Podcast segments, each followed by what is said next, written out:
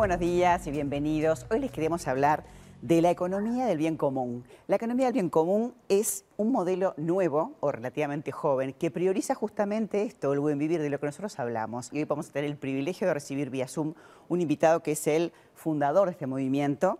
Eh, les estoy hablando de Christian Felber, autor del libro Economía del Buen Común desde el 2010 y creador de este movimiento. Agradecemos a um, esta iniciativa de EBC Argentina-Uruguay y también Uruguay Emerge. Le agradecemos mucho a Anrigoli que hizo estos contactos para poder tenerte. Cristian, bienvenido. Sé que estás en la Argentina justamente haciendo difusión de este, de este nuevo modelo, este paradigma que cambia, va a cambiar el mundo.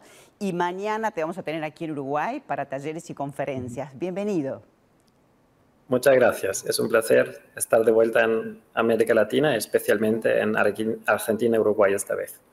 Sé que se ha difundido mucho este modelo en, Europa y en América también, pero queremos aprovechar que te tenemos aquí para que nos cuentes este, cuál es, qué es esto de la economía del bien común. Pues, pues creo que es lo más obvio que hay.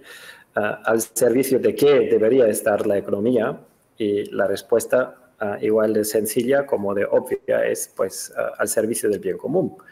Y esta idea de que las actividades económicas deban servir nuestros valores fundamentales, de la dignidad humana, pasando por la solidaridad y justicia, hasta la sustentabilidad y la democracia y la transparencia, pues em, esto de hecho no es algo muy nuevo. Lo nuevo es la propuesta de operacionalizarlo con un producto del bien común para la economía nacional, con un balance del bien común para las empresas y con un examen del bien, del bien común para los bancos. Esto es nuevo para que no, no sigamos midiendo los medios, porque con el rédito financiero, con el beneficio financiero, con el Producto Interior Bruto, lo que hacemos es medir los medios. Eh, no importa que tengamos demasiado pocos medios o demasiados medios, en ambos casos es un, un contrasentido sino eh, como alternativa pasar a medir directamente los objetivos, la satisfacción de las necesidades básicas, los valores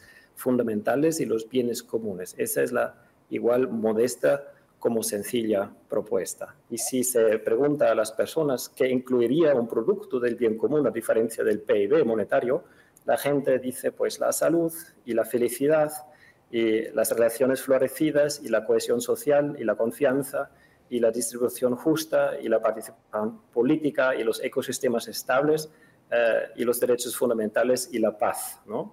Estos serían los componentes del producto del bien común que se mide directamente al nivel de la economía nacional y en el nivel de las empresas, con el balance del bien común, preguntamos qué contribuyes tu empresa o tu otra organización, también puede ser una universidad o municipio, al cumplimiento de estos objetivos superpuestos que en su conjunto constituyen el bien común. Y este balance del bien común tiene que ser igual de medible que el balance financiero, porque hoy por hoy las empresas que hacen un esfuerzo más grande por ser éticas, sustentables y responsables tienen costes más altos y precios más altos y una desventaja competitiva frente a las pasotas éticas que no toman este tipo de consideraciones, tienen una ventaja y, esto se puede invertir, corregir, mejor dicho, si las empresas eh, responsables pagan menos impuestos y las otras más. Si las empresas responsables tienen prioridad en la contratación pública, en la promoción económica y las otras mm,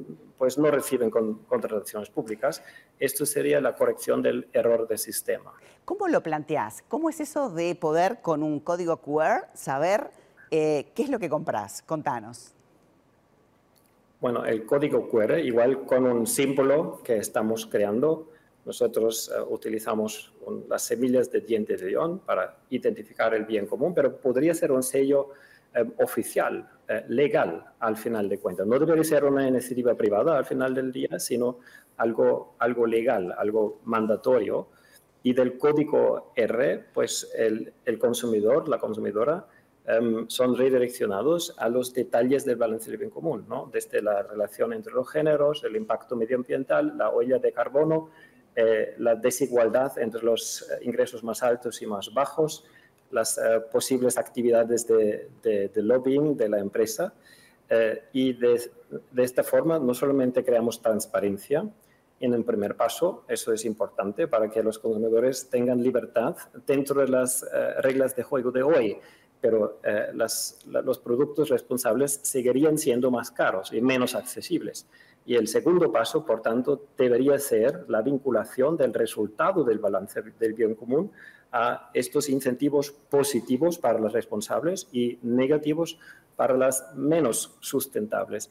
Y entonces em, no hacen falta apoyos públicos porque serán las mismas fuerzas del mercado que em, harían más económicos y accesibles los productos más responsables para los consumidores y a la inversa. Sé que en algunos lugares ya están, eh, están funcionando. Eh, sé que eso es austríaco y que en Europa hay varios lugares, varias localidades, municipalidades con las que tú has trabajado y queremos saber el impacto que está generando y cómo está respondiendo la gente. Pues hasta la fecha son más de mil empresas que han realizado un balance del bien común de forma voluntaria. Es un poco parecido a las eh, empresas B, que son 7.000 ahora a nivel mundial. Y una cosa que tenemos en común y es que el, el rendimiento ético es cuantificado y el resultado es, eh, es medible. Y esto ofrece ese punto de enlace para incentivos y los resultados son que pues, eh, aumentan en grado muy significativo su rendimiento ecológico, la eficiencia ecológica, la suficiencia y también la responsabilidad social. Hay estudios empíricos cómo las empresas tratan mejor a los empleados, cómo cuidan el medio ambiente, cómo protegen el clima, cómo disminuyen la desigualdad, cómo em, mejoran la cadena de suministros, aumentan la ética en la misma y también aumentan la participación de la mano de obra, incluso desconcentran el capital de las empresas. O sea, en todos estos aspectos se pueden hacer contribuciones al bien común y existen las primeras investigaciones empíricas que avalan que esto realmente también está sucediendo. Cristian, esto se puede aplicar a nivel de micro y macro empresas, ¿verdad? Y eh, tú vas a estar eh, mañana en Uruguay, por eso te recibimos vía Zoom, porque estás viajando.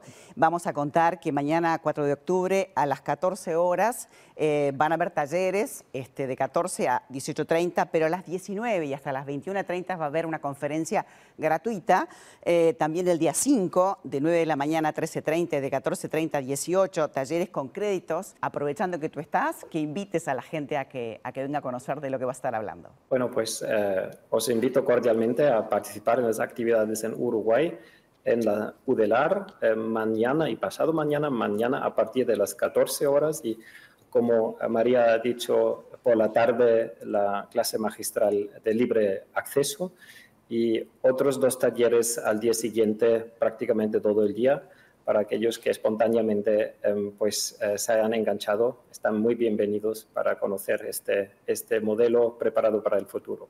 Muchísimas gracias, Cristian. Invitamos a todos, va a ser en el aula magna. Todos los datos para inscribirse están aquí en pantalla, o sea que quien quiera hacerlo, bueno, les decimos que se anoten porque va a ser súper interesante la venida de Cristian. Gracias por este tiempo.